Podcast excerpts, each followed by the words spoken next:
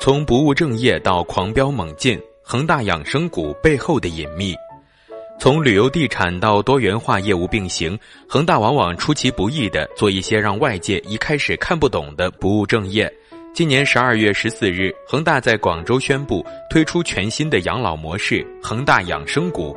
这个模式将通过租、购、旅会员机制，向客户提供养生养老服务。作为一家知名的开发企业，养老似乎跟房地产主业相差较远，几乎有些不务正业。对于恒大而言，这样的不务正业还有很多，比如重金聘请郎平组建的女子排球队，再比如二零一零年恒大就默默投下十亿元成立恒大文化产业集团，涉及音乐、动漫、影视等六大板块，地产界也直呼看不懂。二零一零年世界金融危机之后的第二年，也就是在这一年，不务正业的恒大集团营收就从前一年的五十七点二亿元暴涨至四百五十三点四亿元，同比增长百分之八百。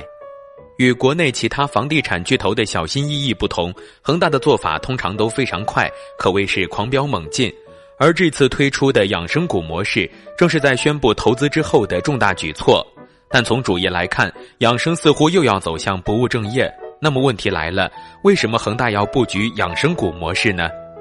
老龄化社会的中国困惑，国外如何来养老？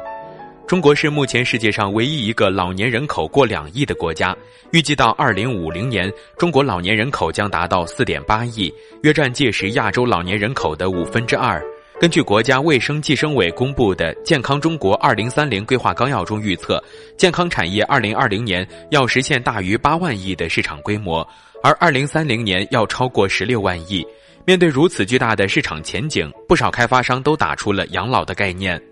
国内的开发商通常对于产业的开发业态容易形成一窝蜂的方式，而以养老为主题的项目往往更像是集中式养老院。很难想象，如果在未来一个小区都是老年人居住，会是一个比较糟糕的体验，缺乏中国人最看重的亲情。但老龄化的中国已经不可避免，如何让越来越多的老人活得更好，已经成为中国社会的一大困惑。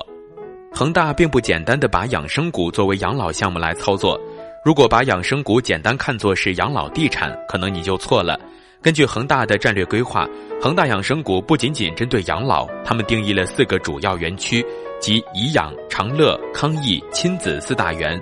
根据计划，提供八百五十二类设施，八百六十七项全方位健康管理服务，客户年龄覆盖从孕前婴儿直到百岁老人。其中，颐养园的核心功能是养生养老，长乐园主推文化娱乐活动，康益园是健康运动，亲子园则针对年轻一代。养老仅仅是养生股功能的一部分，更多的还是建立在根据不同年龄层次所提供的全年龄阶层的健康管理服务。恒大养生谷研究借鉴了日本港北新城、荷兰生命公寓、德国阿尔伯蒂纳、美国太阳城等全球大型养老社区的经验，并结合中国国情，创新自主的管理体系。同样是亚洲国家，日本当下并不主张盖大型养老院，在家养老依旧是主流。港北新城的做法是把老年人的住宅和其他租售性质的产品混合在一个社区内，将普通楼栋中的部分产品户型按照老年住户使用行为习惯进行设计。荷兰排名第一的特鲁丹生命公寓项目，则是在政府支持下的优质案例。生命公寓隶属于非盈利的基金会，机构的盈利不能进行股东分配和公司分配，但通过基金会机构的利润积累和政策支持，基金会的开发机构开发此类项目，将定向销售给需要的老人获取利润，用于新机构建立和设施、团队建设等。国外开发商在养老方面的确有值得学习的方面，而恒大养生股的创新，则不仅仅是把这些比较优质的经验融入进来，而是更加强调了全年龄的属性。以养老为基础，恒大养生股精细划分出了八百五十二类设施、八百六十七项全方位的健康管理服务，比如医养融合、专业护理、日间照料等养老服务等等。根据规划，这些服务和居住的社区并不会与亲人子女分开，符合中国人的亲情习惯。养生股的背后逻辑，恒大地产的新增长点。最近对于地产行业的讨论很多，关键在于未来房地产的大势走向需要明确，布局健康服务行业、养老地产的兴起都是行业的探索。恒大通过养生股模式给出了一个创新的方案，面对可能出现的房地产行业的变化，在平稳过渡中寻求更适合的方式。譬如说，发展健康服务行业，恒大养生股算是顺势而为。当前房地产最热门的词语无疑是长效机制。众所周知，中国房地产的发展经历了数次变革，从九八年的福利分房时代结束，到商品房机制以及土地招挂拍的体系建立，中国的房地产发展迅速，但也形成了一定的泡沫。快速发展的背后，其实是中国自身发展的写照，尤其是人口城镇化进程的发展，大型城市的向心力和聚集效应，让大城市获得了快速的发展，而房价也一路攀升。在这些年的房地产过程中，阶段性的调整形成了一股惯性。在每次调控之后，中国的房价似乎总能报复性反弹。两千零九年、二零一四年等年份都是很好的佐证。所以，调控让行业变得理所当然，似乎熬到政策松绑，则又是一个春天。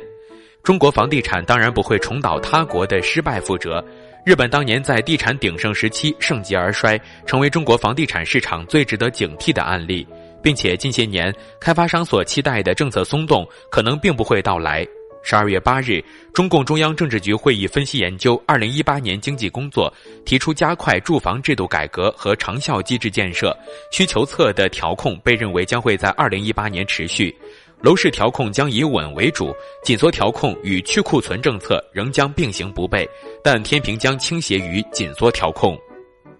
楼市降温已成定局，长效机制建设加快推进的信号，还有土地政策的变化。一二线城市国土部门推出的土地出让中，以长期持有、只租不受限制的地块已经出现。虽然目前取得这类地块的多以国有开发企业为主，但这无疑是个信号。土地是开发的最基本要素，中国可能正在经历一次深度的房产制度改革，这也可能是房地产调控长效机制的组成部分。恒大作为中国最大的开发商之一，在长效机制之下，不能简单的以轻资产为名甩锅。养生股模式的推出，也不仅仅是看中了未来庞大的健康服务业的市场，而是站在一个更高的维度去创新和探索更加符合中国房地产行业的未来模式。咄咄逼人的市场变化，房地产如何面临长效机制下的发展才是关键。而开发自然也不是简单的开发和销售这么简单，表面上狂飙猛进，但实际上恒大已经开始转换跑道，主动降低负债率，降低杠杆高带来的压力，围绕主业布局长远，这或许是恒大的新的增长点。